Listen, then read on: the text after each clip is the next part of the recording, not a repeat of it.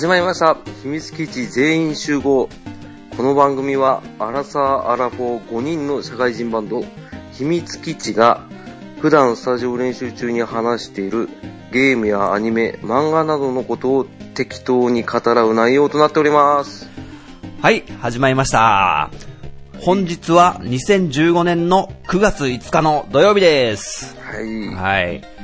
えー今回の秘密基地全員集合はパーソナリティ3人でやっていきたいと思います。はい。はい。早速ですけども、えーパーソナリティを紹介させていただきます。えー私ですね。えー、未だに実家の電話は黒電話、ジンタです。イェーイイェーイ。そして、はい、えー、あー最近、まあちょっと自分、あの、資格の勉強してるんですけど、はい。ちょっとこの勉強にちょっと、まあいよいよ10月から大詰めでございまして、おーそうですよね。えー、こんな感じのミッチでございます。よろしくお願いします。はい。はいはい。えっ、と、最近、ミッチーさんつながじゃないですけど、会社の、あの、資格を取る、あの、なん通信教育の、あの、やつがあって、それで今、簿記2級を取ろうと思って、お勉強をー少し始めた浅沼です。お願いします。はい。というわけで、本日のパーソナリティはこの3人でございます。お願いします。ます。実はね、この3人でやるの初ですよ。初々です。ねああ、そうですね。はいはい。あの、メンバーが5人いるとね、組み合わせが結構いろいろできてね、楽しめそうですね。そんな感じで、あの、どうしようかな。陣太家の黒電話の、あの、下りはもういいかなそうなんですよ。始まだに、未だに黒電話なんです。あの。なのでね、20代の頃のポケベルの利用の時とかは、うん。ね、シャープボタンとかがないので、うん。ダイヤル式なんでね、電話がう。ん。かなり難儀していたと。ああ、はいないですもんね。そうですね。うん、シャープ、シャープボタンないから。はい。そして、ミッチーさんいよいよ、資格の、あーそうですね。10月ですね。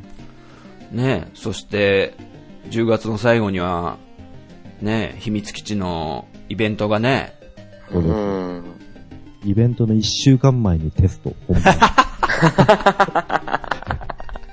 すごいな。いや、もうこれは絶対、通ってほしいですね。本当ですよね。もう本当ね、なんかあれです。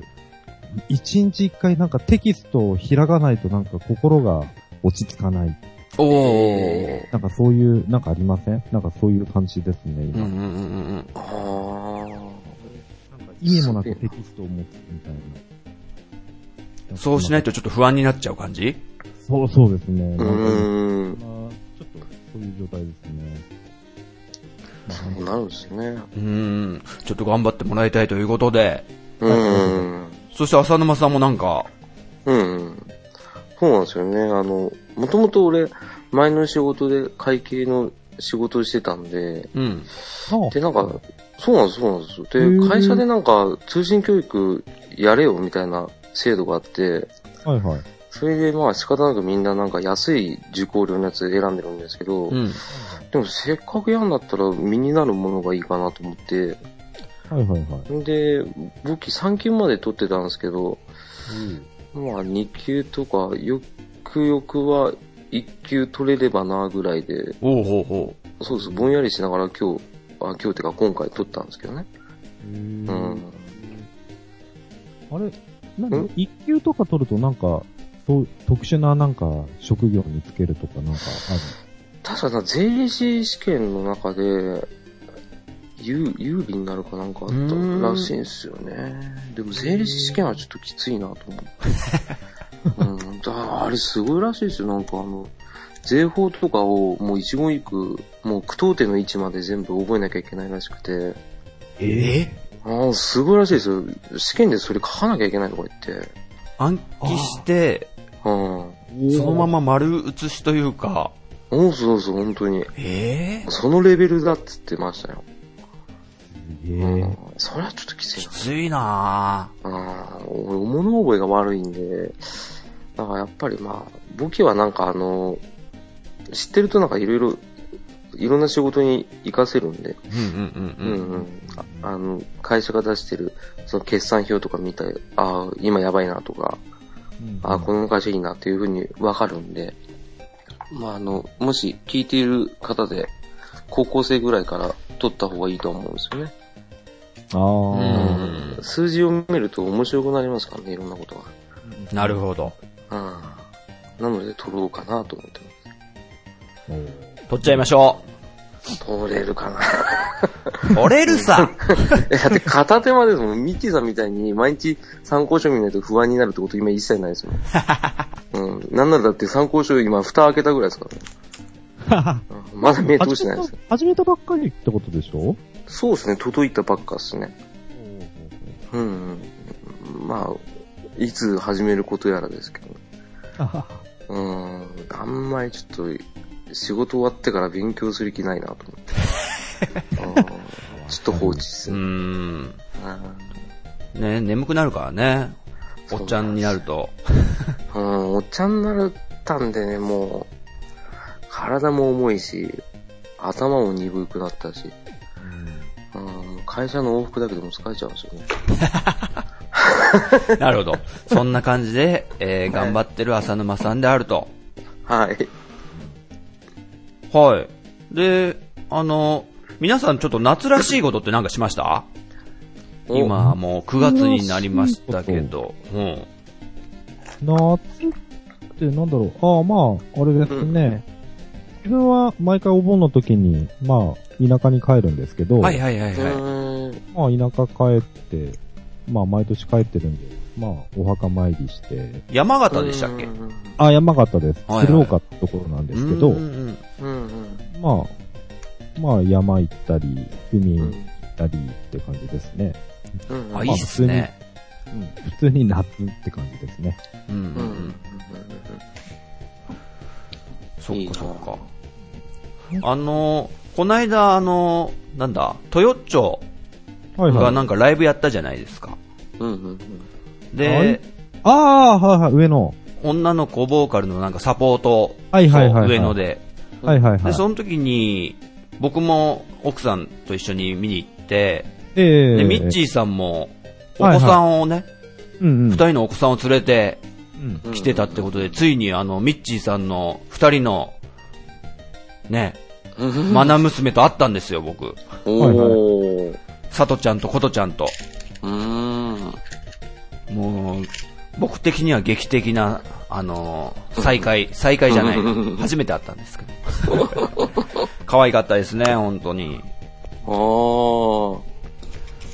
ただちょっと夏にバテてましたけどね。はい。うん。そんな思い出できましたよ、僕は。いいですねう。ん。で、浅沼さんはなんか？うん。あの、そうです。あの、生まれて初めてキャンプ行ったんです。おう。そう。あの、軽井沢より遠い妻恋村っていうところで、無印良品のキャンプサイトがあるんですけどね。そこに、本当に35年で、本当に唯一、初めて、うん。うん、幼少期は親父のストイックな教育方針のため、うん。キャンプなんか舐めんな、みたいなことで行けなかったんですけど、ただ、ちょっと残念だったのは、うん。あの、雨がすごい降ったんで、あ、そうなの？そうなんですよ。うん、ちょっと、でもあの、キャンプテント2個持って、2個あったんですけど、2個の間にタープってあるんですよ。あ、はいはいはい。や屋根みたいな、うんうんうん。布の屋根はいはいはい。を立てといたんで、うん。その下はすごい快適だったんですけどね。ああ。うん。ただ、後片付け超大変だったんですよね。あ雨降ってたから。で、一個、その、キャンプ場のやつ借りてたんで、ー。うん。ちょっと綺麗にしなきゃなと思ったんですけど、うんうんやっぱもう土がもうついちゃって、もう汚くて、最終的にはまあ大丈夫だろうっつって丸めて全部入れて返してったんですけど。でもキャンプ場の人もやっぱりそういうのは慣れてるらしくて、うん。で、現品確認してても、別に土ついてても、ああって言って、後で洗うんで、みたいな感じだったんで、はいはいはい。うん、まあ、4、5時間い行き帰り、片道かかったんですけど、おう。うん、でもその間なんかあの、懐かしの音楽を聴きながら、ああいいですね、それ。いいっすよ、今 iPhone とかでリアルタイムで音取れるじゃないですか。うんうん。それであの、後輩くんが、あ、まあ、会社の仲間と行ったんですけど、はいはい。後輩くんが一人全部なんかあの、TRF とか流し始めて、え、それ、カーステレオにつなげてってこと？あ、繋げられるんですよね、今、あの、レンタカーで行ったんですけど、あ、あはいはい。はいの、ちゃんと iPhone 差し込むコードも全部ついてて、あ、すごいね。楽っすよ。俺わざわざトランスミッター。と持ってったんですけうんど、うんうん。ちょっとそういうこと考えてた。一応全部考えて持ってたけど全部使わなくて、あ、充電器までついてたんで、ええすごい面白かったですよ。TRF からあれ聞きたい、相川ナース聞きたいとか言ったら相川ナース出てきたりとか、ちょうど、ちょうど90年代からちょう。ど2000年か？俺が、だいたい高校生、中学生ぐらいの曲たちが流れてて、うわ、いいわーと思いながら、うんテンション上げ上げでもう、4、5時間全然苦じゃなかったですね。あ、それ楽しいね。楽しいです。いいですね結構あれはおすすめですよ。その、自分の青春時代の音楽を流しながら、旅行行くのは本当に楽しいな。うんうんああ、そうです。うん。ね。そうですね。音楽聴くのって車の中が一番いいかなって思うんですね、僕。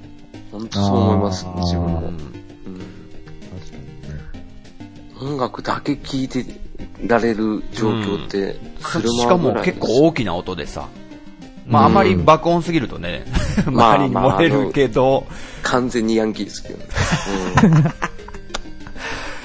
あら、それはちょっとね、うん。うん。いいですね。いいっすまあね。、高速道路とかだったらね、別に爆音だって全そうそう然そうそ迷惑かけないし。いいっすよ。高速だったら本当に迷惑かけないですね。う。歌えるしね、あと。そう。歌えるんすよ。ここじゃ歌えないけど、いや、すっげえみんな歌ってましたね。うんうんうんうん。うんノリノリで。車ならではだね。うん、やっぱいいっすね。あの、4、5人で、あの、旅行行くのすごい俺うん嫌だったんですよ。ヘドが出るぐらい。うんうん。なんか、な、なんで、いや、本当にもうなんでこいつは行かなきゃいけんねんと思うんですけど。いや、でも、今回人生観が変わりましたよ。おうおうおううん。ハマりそう？うハマりそうです。アウトドアは楽しいし、テント買いそうだし、おマジで？すごいな。もう下手したら今乗ってる K のワゴンを普通にあの、でっかいなんか、フリードとかに変えようかなと思って。へうん。ちょっとやばいっすね、今。うん。もう、あれなんかいいんじゃないの？音楽フェスとかさ。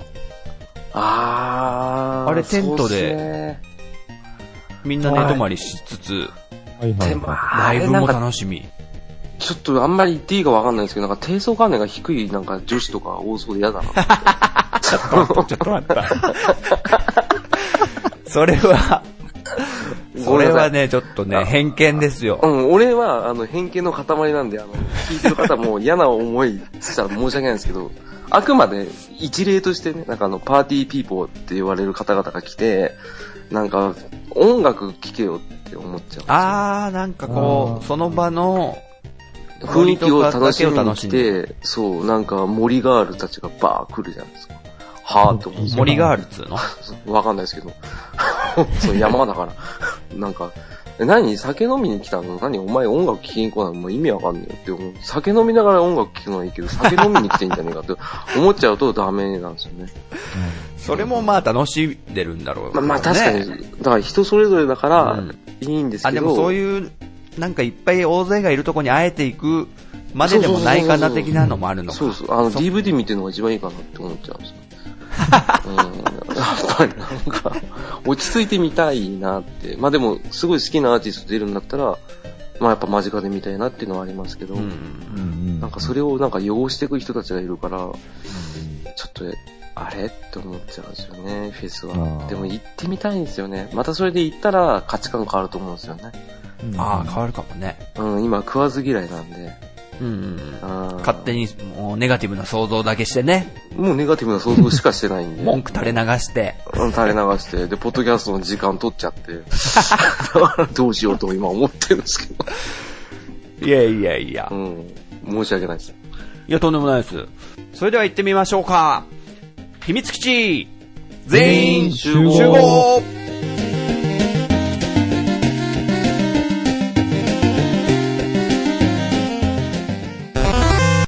というわけで、えー秘密基地全員集合の36回のテーマなんですけども、はい。発表します。はい。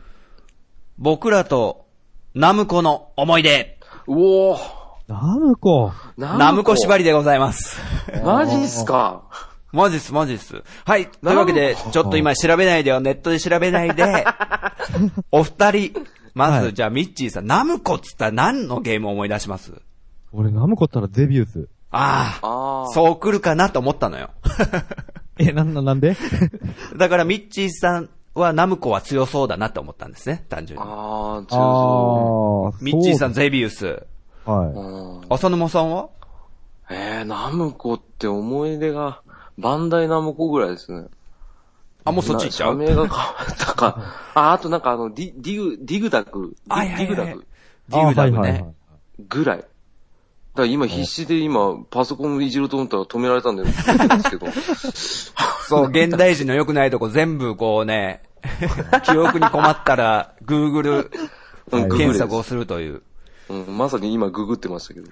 なので、この、今ちょっと、なんつうな、いわゆるプレーンな状態の二人の思い出をね、ちょっと聞きたいなと思ったから、あえてテーマは発表しなかったんですけども。なるほあナムコっていっぱいないですか？僕は、え例えばファミスタとか、あ。ど。ああ、あそうですね。うん。ファミコン時代のナムコってなんか、やたらめったら名作が多かった気がするんですけども。あ。あうん、確かにそうですね。うん。マッピーね。マッピーね。ああ、マッピーもそうなんだ。あと、パックマンそうそうそう。あ、パックマああ、パックマン。あと、ドルアーガノと、ン。おー。あさすがミッチーさん出ますあ、ね。すげえ。ワルキューレ、うんはいはいはいはい。あと、なんだ。あれ、ラリー X とか、あ、ラリー X じゃねえか、あれなんだっけ？いや、ラリー X じゃないですかラリー X もそうですよね、そうそうそええラリー X で縦スクロールのやつですか？う。あの、何？上から、真上から見てるやつ。あ、そうそうそう。なんか、パックマンの、パックマンのなんか、車版みたいな。ですよね。ちょっとスピード感ある感じのやつです。そうそうそうそうそう。ああ、やっぱ外名で聞くとわかるけど、ナムコって聞くとわかんないですね。う。あ、あんまメーカーを意識してゲームをやってなかったってことかな。うん、その時だって俺幼稚園か小学校そっか1、2年なんで。ああ、そっか。あーんタイトル聞くと、ああ、あるあるっていうのはわかるんですけど、実際やったこともあるし。うんうんうんうん。うん、メーカー、ナム、特にナムコですかね。俺バンダイとナムコの差がわかんなかったんですよね。バンダイうんナムコになったのはちなみに2006年らしいっすよ。あ、そうなんですか。あ、そんな古いんだ。意外と。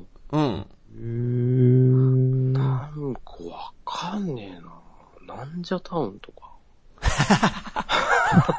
あ、じゃあ、いいですか？ハードウェア僕、ナムコの一つの思い出として、今のなんじゃタウンに通じると思うんですけど、うんナムコワンダーエッグっつうのがあったんですよ。あー聞いたことある。あー、あった。はアミューズメントパークですよ。いはいはいはいほんとはい。ほんと。あの、ナムコの、例えば、ドルアーガの塔の、うん。はいはい。ちょっとジェットコースターじゃないですけど、うん、トロッコみたいので進んでいくみたいのがあって、ええうんうん知らないな。で、光線銃みたいので確か、なんか撃ってくるんですよね。あの、ドルアーガの塔はうん剣の、剣と魔法の世界のくせに、うん。確か光線銃だったっていう。マジですかそんなんあったんだ。そう。で、途中途中でなんか、その、なんだ、中ボスみたいのをうん倒せたら先に進めるんですけど、うんうんうんうん。まあなかなかできなかったですね。えー、それってどこにあったんですか？あ、二子玉川っていうう。んああ、ニコ玉ですよね。そうです、そうですう。ん世田谷の、そうですね。田園都市線かな、あれ。そう。ただ渋谷から近い。そうそうそうそうう。ん。割とうちから近い距離だったんで、何回か行ったことはあるんですけど、ああ、そうなんだ。結構でも狭いんですよ。ええもっとでかいイメージあるんいやいやですけど。、もう狭っ苦しい中になんかそういう アトラクションが、ぎゅうぎゅう詰めになってて、うん。アングラ感いいですね。うん狭い。で、一つすごく、うん。あ、の、思い出が深いゲームがあって、タイトル忘れちゃったんですけど、え？はい。あの、フライトシミュレーターみたいな感じで、あコックピットに実際に入って、ーうん。はい。まあ今のガンダムのゲーセンにあるやつに通じると思うんですけど、コックピットに入って実際こう、なんだ、トリガーみたいのを握って、はいはい。戦闘機で戦えるんですよ。で、それが二人で、一チームで、二人でコックピットに乗って、うん。で、戦闘機で戦うっつうか、まあ、トップガンとかそのね、うん流行ってたような時代ですから、はいはいはい。もうすっごい熱くって、うんでそのその機体がですね、6台ぐらいその、ナムコワンダーエッグの一角に並んでえて、ーはいはい。うん全員が連動するんですよ、まず。すげえ。みんなでチームを、なんだ、6機の戦闘機のチームを組んで、うん。敵を倒しに行くと。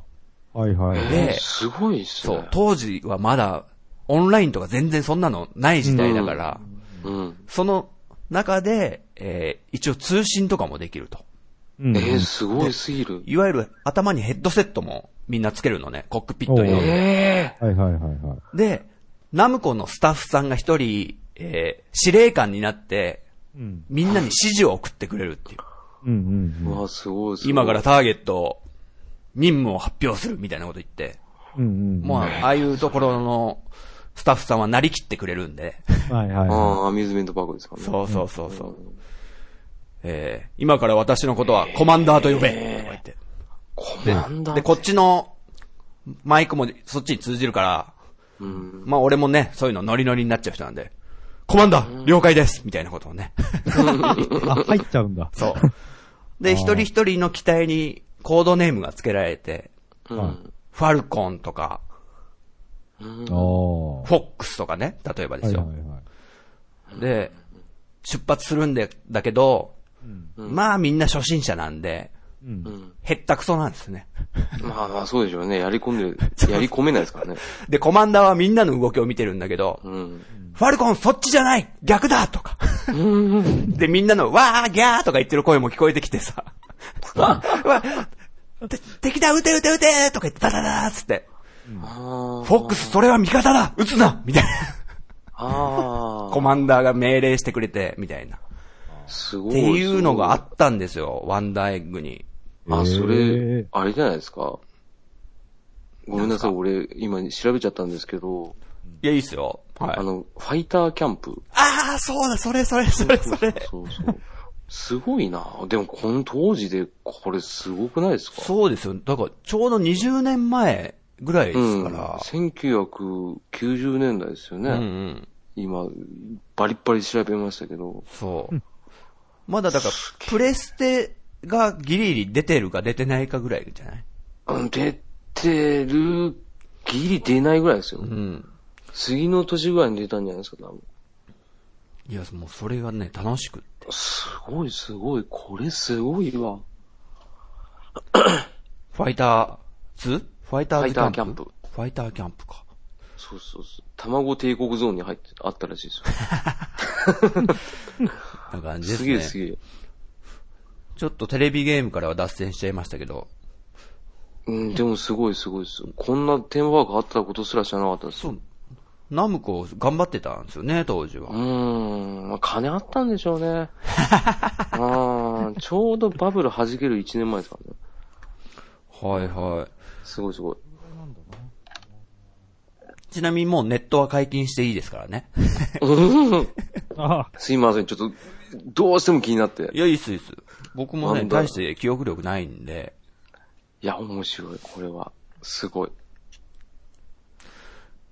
逆に、まあファミコン時代ちょっと振り返ってみます？はいはいはい。あ。はい。あとなんか名前出てないので、有名なやつなんかあったかな？有名ではないけど、あとなんだろう。スターラスターとか。あ知らない。だ。それさっきの戦闘機のなんかコックピットに乗ってる感じで。うんうんううん。俺最近、スターラスターのプレイ動画を初めて見たんですけど、うん。実際やったことはなかったんですよ。はいはい。うんしたら、結構よくできてますよね、あれ。うん。あんなファミコン時代なのに、実際に自分がコックピットに乗って、なんだろうな、スターウォーズの世界観のような、まあまあ、ちょっとしたドッグファイト、対戦闘機の、戦闘機というか宇宙空間でのあ、そうですね。戦いをすごく表現してる、疑似的にというか。え、なんかあの、コックピット自分が乗ってて、うんうんうんコックピットから見る外がゲーム画面。あ、そうそうそうそうそう。で、敵が、敵の戦闘機とかが迫ってくると。うん。あー、なんか見た覚えあるようなないような感じですね。なんかそれの話聞くと。ファミコン時代にこんなのできるんだとか思いましたからね。うーん。なんか、うん。いいわゆるスカイデストロイヤーみたいな、コックピット視点みたいなのは結構あったんですけど、うん。このスターラスターは結構動きがうん。リアルだなと思って。うんうん。ちょっとびっくりしましたね、僕。そうなんですか。ナムコ、今、なんかナムコの全パッケージをまとめてるサイトがあって、はいはいはいはい。そう、で、意外だったのが、俺、スーパーチャイニーズワールド超好きだったんですよ。おうおうおうあれ、ナムコだったんだ？え、それって、ハードは何？ファミコンス、ファミコンス、あ一番初めファミコンにあった？うん。スーパーチャイニーズワールド？ワールドってつくの？あ、スーパーチャイニーズです。はいはいはい。で、はあー、なんかい。。スーチャイやろうよ、スーチャイっつってすっげえやった覚えがあったんですよ、友達ん家で。あ、これナムコだったんだ？初めて知っ。やったた。スーパーチャイニーズやった。あれ結構シリーズ出ましたもんね。うん。なんか、くるくるくるくるって、ジそうそうそうそう。ャンプできて、で、パンチでズスってなんかこう、ブロックとかをさ。そう、ボコボコやっていくやつで。そう、でもあれ、はじめ回転がなんかわかんなかったですもんね。音楽も思い出しちゃった。でんでんでんでんでんでんあでんま言っちゃいけないんですか？あ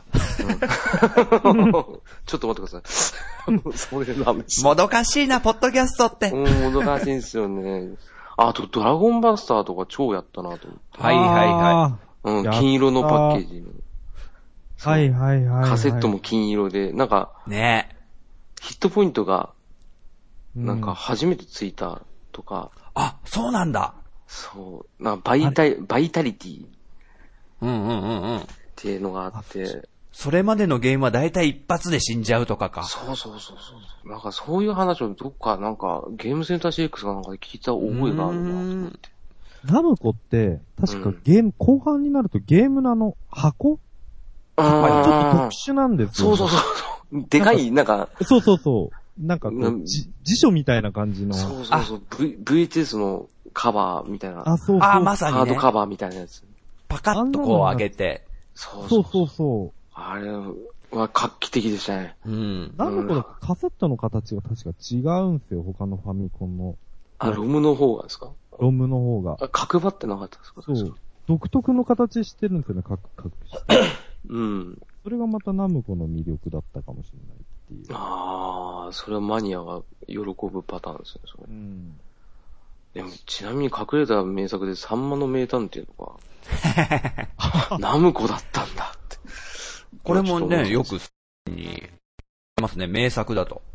うん、俺はサンマの名探偵は、うん初めて自力でクリアした、ああの手のアドベンチャーっていうか、なんつうんですか、あの、ポートピアみたいな、アドベンチャーゲーム。はいア。ドベンチャーの謎解きのやつで初めて頑張ってやった記憶がありますね、これは。うんなんか、ボートレースみたいのない？ありました。あの、横山やすしが出てくるやつです。そうそうそうそう。ああ。はいはあれ、結構、苦戦した覚えがあるんですけど、あそこら辺とか。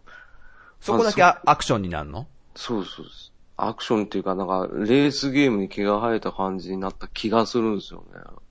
うんうんうん。横山やすしとさんまが戦うって。ああ、そういう、そうそうそう。ストーリー的にそうなんだ。で、あれ結構フラグの立ち方がもう、結構原始的なんで、うん一個でも順序間違えると、次の街に行けなかった気がするんですよね。へえ。うん、あれがめんどくさかったんですよね。懐かしいな、サンマの名探偵。サンマの名探偵もその特殊パッケージだったイメージあ、そうそうそうそう。うちにあったやつも特殊パッケージでしたね。あの、ちょっとシルバーな感じの。うんうんううんん。特殊パッケージで。それだけなんか、みんな平積みしてるときに、他のカセット、カセットのまんまなんですけど、うん。うんサンマの名探偵はあの、箱、捨てないんで、そいつだけ幅取っちゃうんですよ。確かに確かに。そう、ハードカバーに入れちゃうから。で最終的にその箱すら横に置いて平積みしてましたけど。懐かしいな、これ。なんかワギャンランドとか。うんうんスーパーゼビウスから、うん。はい。あパッケージになった記憶があるんですよね。あー。ガンプの謎。あ、そうそうあー、ガンプなんですよ。あ、違うかなディグダグ2とか普通のパッケージだったんだよな。ファミスタももうでも、でかいやつでしたよ。うん、でかいやつでしたね。割と昔っすよね。あ86年じゃないかな、ファミスタって。確か。タは、そうか。あ、でもそうか。あるぐらいの時代か。どこ、あでど、どっから変わったんだ？これ、スカイキットまで全部ナンバリングされてて、あ、そうそうそうそうそああ、そうそうそうそうそう。1番がギャラクシアンから始まって、う。うん。バーってきて、えーっと、スカイキットまで18にて、で、スーパーゼビウスのガンプの謎からハードカバーですね。ああ、やっぱりあ、やっぱそうなんだ。ミッチーさんの記憶は正しい。そう。で、実はマッピーランドも、ハードカバうんうんうんー。ううんん。で、メトうん。なんロ、か覚えてる。メトロクロスがあって、だーってきて、ずっとハードカバーですね。あの、そのナンバリングってなんでやめちゃったんだろうね？それが謎っすね。なんでだろう。全部左上に書いてあったんですけどね。ナンバリングをやめた理由。うんうん。調べてみる。いっぱい出るからかな。そんなもう安易かこんな出す思い出なかったけど、意外に出てたからもういいやな。。なんか、結構コレクション欲をか、うん駆り立てる、ね、感じではあるよね。ちょっと抜けてるの嫌だから買おうかなって思う人もいたかもしれない。ああ、でも、俺は、俺は結構その口だったかもしれないですね、ナンバうんリング。うんうん。ほんと。なんか、バーガータイムとか面白くねうん。え。なんか買っちゃってた気がするっていう。ああ、あったな、バーガータイム。俺もよくわかんなかったな、はじめ。タッグチームプロレスリングとかあったんですけど。うわぁ、うんうんうん。あれも、なんか、うん、ダメだったなあんま受け付けないパターンですね。なんか、き、あの、筋肉マンの、筋肉マンあったじゃないですか。あはあ、はい。あっちの方がずっと盛り上がってた。ああ、あれ面白かったですねい。うんうんずっとやってたけど。うーん、結構でも面白いやつあったな。ルパンも何個あったんですね。あうん。ルパン？うん、初期のあの、アクションのルパン。パンドラの遺産ってやつ。うーん。あれ超面白かったっすよ。あ、本当に？マジっすか？うん、あの、ルパンとゴエモンと次元3人から一人ずつ選んでアクションするんですけど、うんうんうん。ルルパンはノーマル、標準的な動きするんですけど、うん。で、ゴエモンが刀で切り、切り込んでいくやつで、はで、次元はルパンに比べて、あの、ピストルの弾道が少し距離が長くなるってやつで。うんうんおうん。うそう、あれ結構面白いアクションで、うんで、死ぬと、なんか、捕ま、捕まるんですよ。なんか、キャラクター選択の画面が捕まって、先行ってくれみたいなコメントが出て。はいはいはい。で、3人全員捕まるとゲームオーバーでうん。なってて、すごい面白いっすよ、あのアクああ、ション。なるほどね。つ捕まっちゃったキャラは使えなくなるから、それ以外でなんとかクリアしていかなきゃいけなくなる。そう、なるほど結構硬派なゲームだった気がするんですよね。へうえ。ーん。あ、すげえ。ああ、貝の冒険も、あれですもんね。あの、例の、例のですよね。例の80面ぐらいですごいやきもきしたやつです。も有野課長が。ねそう。まさにその通り。うん回の冒険といえばゲームセンター CX のあの伝説の、あの回、今日面白かった。面白かったえね。ー、そんなのあるんだ。うん。あのなかなか生放クリア送で、うん。なんか24時間挑戦かなんかやったのかな。そうそうそうそうそうそう。それの一発目じゃなかったでしたっけ？確うか。ん。あれって、うん。編集されてんのを僕らはテレビで見てるけど、うん。あの生放送のずっと同じ面を、編集なしでやり続けるあのだる、だるい感じだるさ。現場もすっげえだるくなって。そう。でもコメント一言一言がちょっと面白かったりするんですよ。そうそう。たまにね、言うんですよ。そうそうそうそうそう。で、いけそうな時にみんなおーって言ってダメな時あーって言って。でこの課長が困っちゃうなんだ。け作者、えーうん。回の暴言の作者が遠藤なんとかさん。ああ、っていう。はいはいはい。ナムコの生んだ天才と呼ばれてる人でで、ね、うん。ゼビウスも、はいはいはい。ゼビウスからその人のなんか名前が広まったのかな。うん。で、結構ゲームセンター CX にもちょこちょこ出てきて、ああ、そうなんだ。そうそう。えー。回の冒険とかも、すごいなんか、回の動きが変な動きするんですよね、あれ。ふわーっと浮いて、うん浮きながら感性の法則でちょっと漂いながらみたいな。はいはいはい。そうなんですよね。で、そういうのに、有野課長がちょっと電話で遠藤さんにうん文句つけたりとかね。なんでこんな動きにしたんですか？いや、面白いでしょ？みたいな。おもろくないっすか？つって。あ、遠藤さんってあの、あれ作った人ですか？あの、なんすか？なんでしたっけ？あの、最近、メタルギア？あ、それ小島さんでしたっそれは、そう、小島監督でちょっと違けあ、そう人だね。。あ、違うわ、違う。すいません、すいません。そう。ゼビウスに関してはもうたった一人で作り上げたって言われてますよね。すごいですね。あ、そうなんだ。全部。。えー、キャラデザとか、タイれもですか？トルのね、そう。あと音楽すら。まあ、大して音楽ないけど、あはいはい。うん、ほとんど無音でしたけどね。そうそう。うん。でもあの、プログラムは全部自分で作ってみたいなことすごいなえー。狂ったようにやってましたもんね、あれ。を。ねうん。そうやった。あの、ついでに言うと、うんファミスタも一人で作ったらしいですよ。え？おー名前知らないですけど、誰が作ったとか名前忘れちゃいましたけど。なので、あ遠藤さんでの、はないんだ。遠藤さんじゃないですね、確かで、あの、ファミスタのキャラってちょっぴりぷっく、なんかふっくらしてないですか？うんはいはいはいはい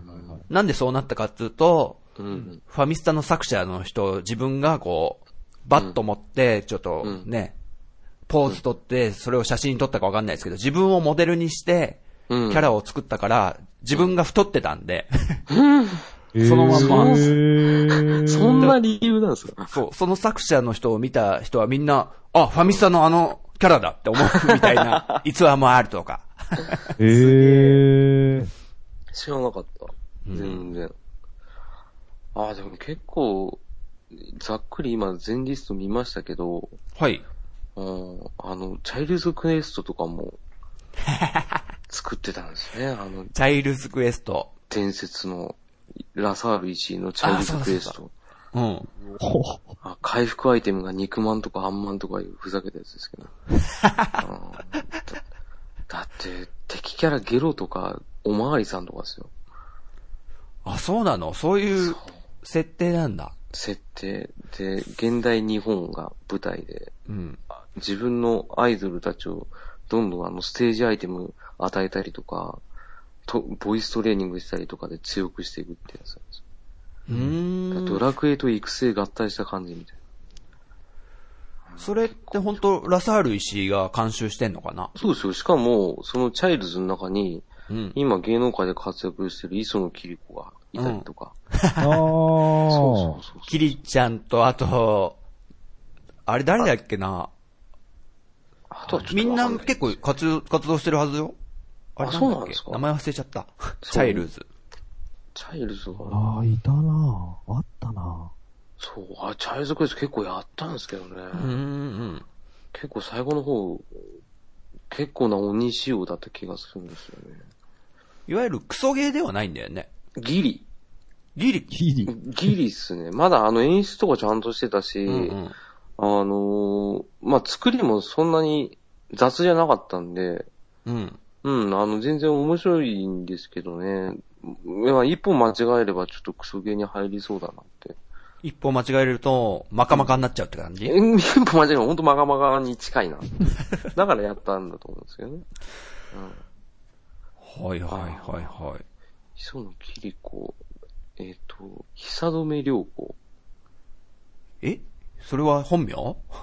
あ、違います、あの、メンバーズ。えチャイルズ？はい。あ久留良子、モハラ優子って方ですね。うん。あれ俺が思ってるのと違うな、それ。うん、あれ違かったですか？あ、森尾由美とかうん。だと思ってた。違うんだね。それあれじゃないですか。ああ、森海あれじゃないですか？あの、あ早、朝早く起きた、なんていうのじゃないですか？ああれ一緒に番組やってただけか。そうそう。そうそうそう。あ、そうなんだ。俺三人でやってたから、それ、もうチャイルズだと思ってた。あ 違うんですね。らしいですね。うんうんうんうん。うん。浅沼さんはあれじゃないの ?PC エンジン系もそうですね結。構、ナムコ作品、気になるのあるんじゃないの？PC エンジンでナムコっていうのが全く出てこないんですけど。本当に？あ、あれか。ギャラガとか、んギャラガ違いましたっけ？ギャラガはもうファミコン時代からあるけど、PC エンジンにもなんかあったかもしんないけど、うんうん。え、源平東馬伝は？ああああ。あ。源平島まで PC エンジンでやったことないです。あ、ない？ないです、ないです。あ、そう。ああったんだ。妖怪道中記も？うん。あ、本当に？俺結構あ、P、PC エンジン持ってないくせにやったよマジっすか？俺、妖怪道中記はもうファミコンオンリーでしたね。確か、PC エンジンはやってないな。え、PC エンジンでデビュースも出てるんだ。うん。コンドラウド伝えー、知らねえ。初めて聞いた。なんか、PC エンジンって他ありましたっけ？どうだろうね。PC エンジンって言うともう R タイプしか出てこない。うんあ、そうだ。思い出した。えっと、そう、ファミスタパクったようなやつあったじゃないですか。ワーサわー？さわーさわーさ。あ、PC エンジンだからワーワールドスタジアム。そうそうそうそう。一応グラフィックとかも進化したという意味なのか、う。うん。そう、なんか200円ぐらいで売ってたんですよ。だから、あの、ワールドスタジアム、そう、ワールドスタジアムとギャラが88は、あの、PC エンジン買った時に、買ったんですよ、確か。やった、やった。それで止まりましたね、完全に。あと、スプラッターハウスとか。おー、知らない。あ、スプラッターハウスはね、あったね。うん。あれこそ、なんだ？敵が結構気持ち悪くって、そう。それがなんか、そのグロさがちょっと R タイプの敵に俺ダブってるイメージあったけど、ちょっと違うかな。ああ、でもなんか、わかりますよ。なんか、うんちょっとデカめなんですよね。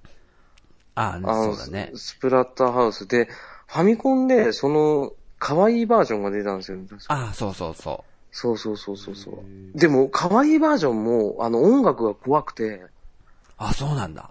超怖いんですよ、あれ。友達ん家で初めて見たんですけど、夢出てくるぐらい怖いんですよね。うんまあ、俺のその、ホラーの体制が全く取れてないんで、なんか、俺だって映画で一番ギリがあの、大霊界2ぐらいですからね。ホラー映画。丹波哲郎の大霊界2がギリでしたもん。あれが怖いって。怖いのあれ。怖いっすよ。あれはあれですげえ怖くて。ああ、もう、ダメです、ダメです。だスプラッターハウスはちょっと、手出なかったですね。怖くて。スプラッターハウスのファミコン版がなんてやつなんだろう？えっと、なんだっけな。あ、わかったぞ。え？ワンパクグラフィティっていう名前がついてる。ワンパクグラフィティ？うん。スプラッターハウス、ワンパクグラフィティっていうのがファミコン版。ああ、そんな副題あったんですね。ねなんか、ジェイソンくんみたいな。ずいぶん、ずいぶん子供寄りにしたんだなとか思って一だい応。ぶ子供寄りですよ、絵とかが。ただ音楽は、うん、もう鬼怖いですよ、なんか。あ、そあのなんですか、エネミーゼロより全然怖いですよ。う。なるほど。うん。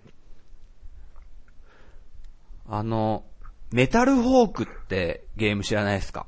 ああ、聞いたことあります。ミッチーさんは知らない？うわ、ないなメタルフォーク？うん。ゲーセンで、やったゲームなんだけど。えー、あれメタルホークだよなメタルホーク？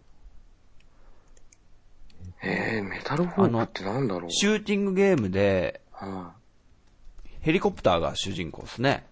いうんうんで、なん、あの、筐体がね、いわゆる体感ゲームみたいな感じでちょっと動くんだよね。うーん。左に傾けたら左に、なんつうの、筐体がか ガタンと倒れるみたいな。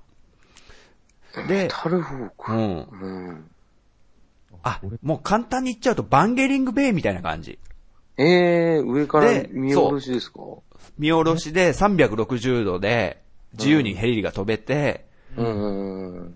で、戦艦とかを撃破してったりとか、戦闘機も撃ってきたりするんだけど、うんうんうん。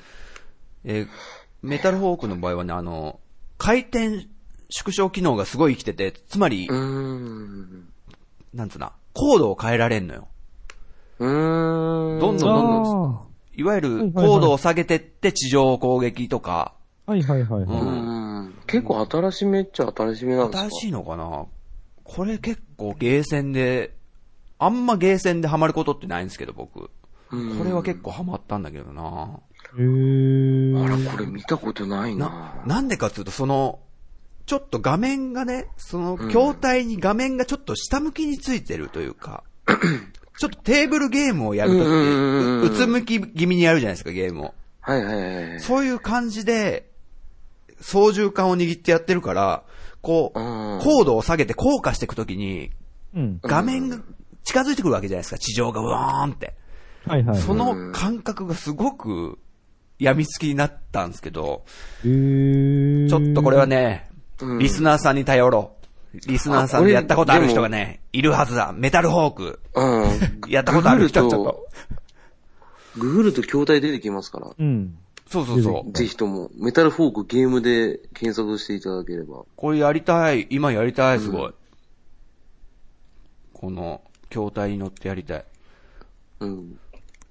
いいっすね。ああ、やっぱり斜めになってますね、筐体の画面が。でしょ？ちょっと。うん。うんうんうんふーっとなんか落ちていく感じがね、ちょっとね、よかったな。うーん。あ、高低差つけられるの画期的っすね。うんうん。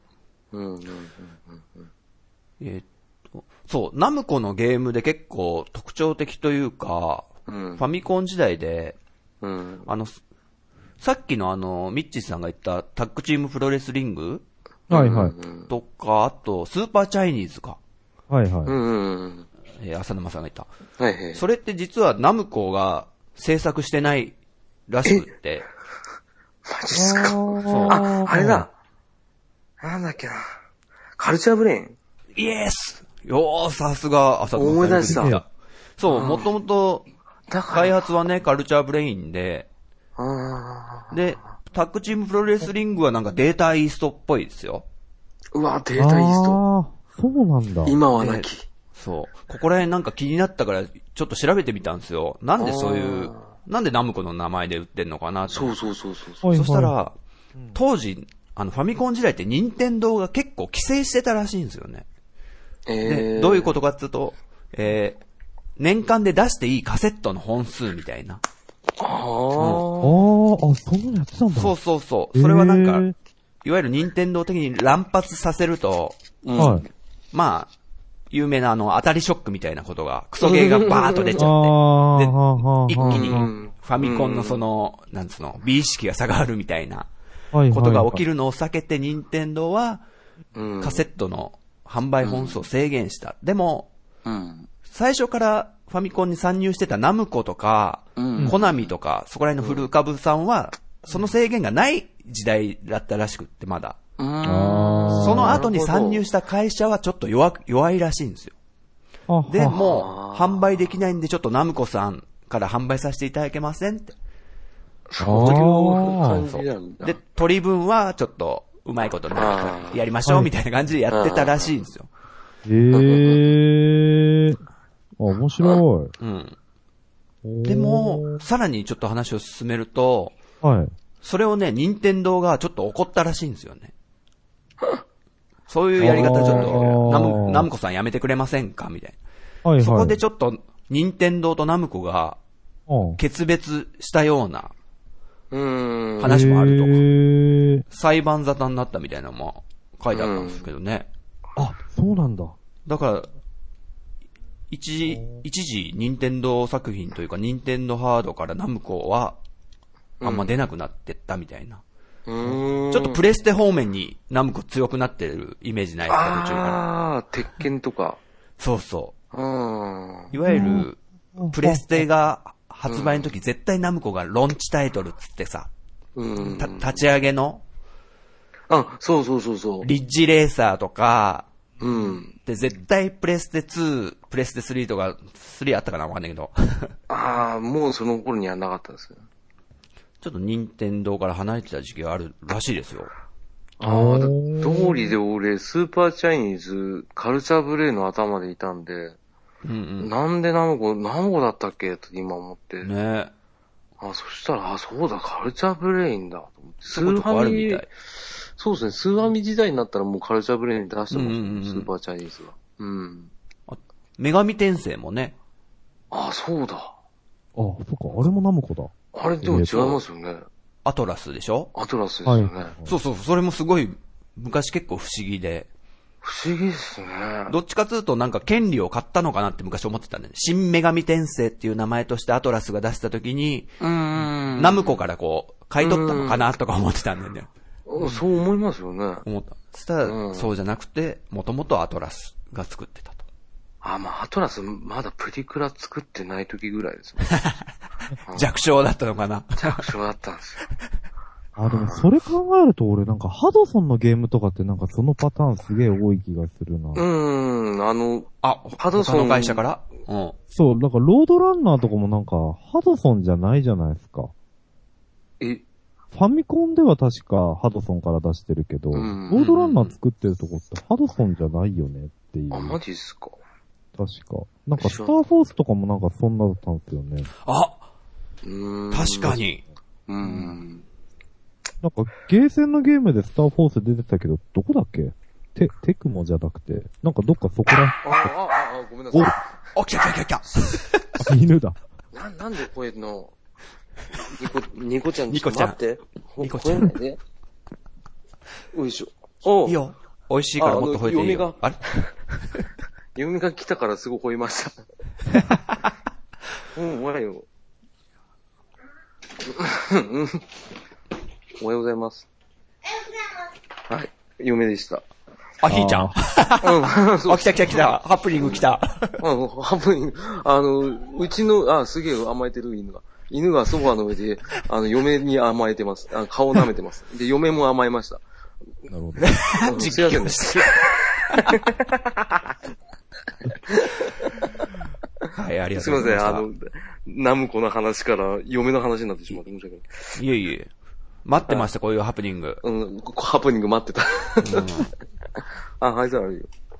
はい。さてと、はい、はい。はい。いていてい。かわいいな。はい。どうぞ。はい。すいません。いえいえ。ねえーっと、ミッチーさん的にあれが出てこないじゃないですか。はいバラデューク。あ、バラデュークですか。ああ、だってあれ、ゲーセン、ファミコンでは出てなかったよね。あ、そっか。ななかったあれ僕ファミコンン縛りって言ってましたっけ？はい、初めあ。そう。あ、言ってた。あ、ごめん。うん俺全然アミューズメントパークの話と、あとゲーセンのメタルホークの話、ね、熱弁しちゃってたんだけど。いやいや、まあ、そっち行くとそうですよね。うん。まあいいや。ファミコンだとそうだな。もうあと出てこねえな。なんかあったっけ？ああと、ワゲンランドとか。うわやっってね。あ、やってないんすか？あれは？あ初期っすけど。世代分かれんの？ギャラが、ギャラが。ギャラガはやった。ギャラが面白くないっすか？あれ。ギャラが面白いですよね。だってあんなシステムってさ、あんまなかったでしょ？こう、味方が敵に人質みたいに取られてさ、ああ、インベーダーゲームみたいな、あの画面でこう、なんだ、捕獲されるじゃないですか。はいはいはいはい。で、それを助けたら、うん。ツインになると。ああ、なんか、あれですよね、オプションとはまた違う感じでしたよそうね。そうそう。で、なんか、でっかくなりませんでした？二つ横に繋がっちゃうからね、時期が。で、その後なんか3つぐらいつけるとでっかくなった気がするんですけど。そあ、れ違いましたっけ？けそういうギャラが88の話かな。うん、多分そっちの先の方のパワーアップ版といううか、ね。ええーもでかくなるんだ。初初期ギャラ感ではないんだけど、88ってそんなのあんの？なんかそんな気がしてるんですよ、今。なんかでっかい横、でかってなったやつ。なんでこんな合体するんだろうと思って。むしろ当たり判定がこうね、そう、でかくなるから、これそう、なんか、昔のそういうシューティングゲームで、当たりやすいっていう。そいうや、、確かにギャラが。余計、余計ね、わかりやすい大きくなるからちょっと操作しづらくなるっての多かったですよね。そう、う ん余計なことすんだよと思うんですよ。うんななんだよって思う。あ、でも、違うのかな ?2 期までは完全に覚えてるんですよ。うん。なんかペア、ペアみたいになってて。はいはいはい。あれ3個合体したっけななんかもっといっぱいくっつく、ギャラがみたいにこう、さらわれて、うん敵の捕獲ビームみたいのでさらわれて、うん。それがどんどんどんどん増えていくみたいなゲームってなんかギャラがじゃないけどあったと思うんですけど、ちょっと覚えてないですか？天狗ですか？天狗？天狗、ほ捕虜めっちゃ、なんか、助けていくと超強くなりません？あれ、天狗ですよね。天狗？うん。あの、全然、ナムコと関係ないですけど。え、何それ？知らないんだけど。え？シューティングであったじゃないですか。あの、アメリカ舞台にした、もうぶっ壊れたゲームあったんですよ。暴れ天狗？あ、暴れ天狗、暴れ天狗。あれってそういうゲームだ暴れん坊天狗だ。暴れん坊天狗。うん。あれなんなんか、鼻から弾ボンボンボンって出して、うんうんうん。で、なんか、捕虜、捕虜じゃ、捕虜じゃないですけど、なんか、街の人がすごいわちゃわちゃ出てくるんですよ。はい。でそれを取っていくと、天狗超強くなるっていう記憶があるんですけど、なんだこれ。わからないなえ、違かったっけな？なんか、これ、あれですよ、ゲームセンター CX でやってまそうしたよ。そうそう。やってたよね。そう、あ、これ、あそうですね、あの、人間を助けると、5人ごとにショットが強化されて、強くなっていくらしいですよ。すげえ、なるほどそう。なんだこれ。そうそう、かなりかなりぶっ飛んだ内容ですよ、これ。異質で。うん。異質すぎますよ。だって舞台ニューヨークかどっかですかね。で、天狗、ほんとだ、天狗が、。でっけえ天狗、首だけ、バンバン動いて、鼻から光線銃出して、なんだこのシュールな。うん、シュールですよね。これちょっと面白かったんですよね。だから、源平島までに近いですよね。暴れん坊天狗ってちなみにどこなんですかね？こ会社はれ、どこなんだろう？調べてみよう。暴れん坊天狗、うん。えーっと、メ PC エンジン、メルダ。エルダメルダ。あでも、源平島までに作った人が、あの、ディレクター兼サウンドコンポーザーとして開発に本当だ、すごい事実それ。すごいじゃん。浅沼さんすごいすごい。それを見切ってた。あ、そうです。えー、でもこれ源平島までと繋がってた。す繋がごいな。ってましたね。ただまあ、あの、後にバカゲーとかクソゲーって言われたらしいですよ。うんうんうん。うん。滅亡の危機に瀕したアメリカ合衆国を日本から飛来した天狗の面が救う。そう。何？なんでアメリカそうそう。かわかんない全じゃん。然わかんない。なんだこれ？そう。びっくりですよね。あ、でもなんか、これストーリーや企画はナムコのアクションゲームのうん。超絶輪ベラボーマンの、おほそう、の敵キャラのモデルになった大久保さんって方が作ったらしいですよ。ーまさかのベラボーマンも繋がっていた暴れん坊天狗。そう、すごい繋がっててびっくりしたな。ねああ、やっぱ世間知狭いですね。本当だね。びっくりだわ。適当に言ってあこれは新しいい。よ、新しい。当たり前。収穫ですよ、これは。よかった。貢献できた久々出た。やっと貢献できたわ。いやいやいや。あ、そろそろちょっといい時間にもなってきたので、はい。あ、はいはい。一応、ナムコのファミコン縛りっていうね、はい思い出話にしてみたんですけど。またね、他のちょっとゲームメーカー縛りで、うん、面白いですね。うん、面白いですね。うん。結構ね、なんか、他になんかでやってみたいメメーカーとかちょっとパッと思いつくのあります？うんコナミですね。はい、コナミ。コナミですね。うんあとカプコン。おー、そっかそっか。うん。いいですね。カプコンは多いな。ジャレコ。あー。ジャレコは狭くないですか？ジャレコ。いい、コア、コアに話そうじゃん。うん、すげえ怖いな、ジじゃ。そこら辺にね、次回以降にまた焦点を当てて、できたらなと。はい。できればデータイーストですね。できればでいいですけど、データイーストとコンパイルとか、おー、いいっすここら辺ね。が、ちょっとコア層が喜ぶなと思って。んうんやりましょう。ぜぜひとも。ゲームメーカー特集。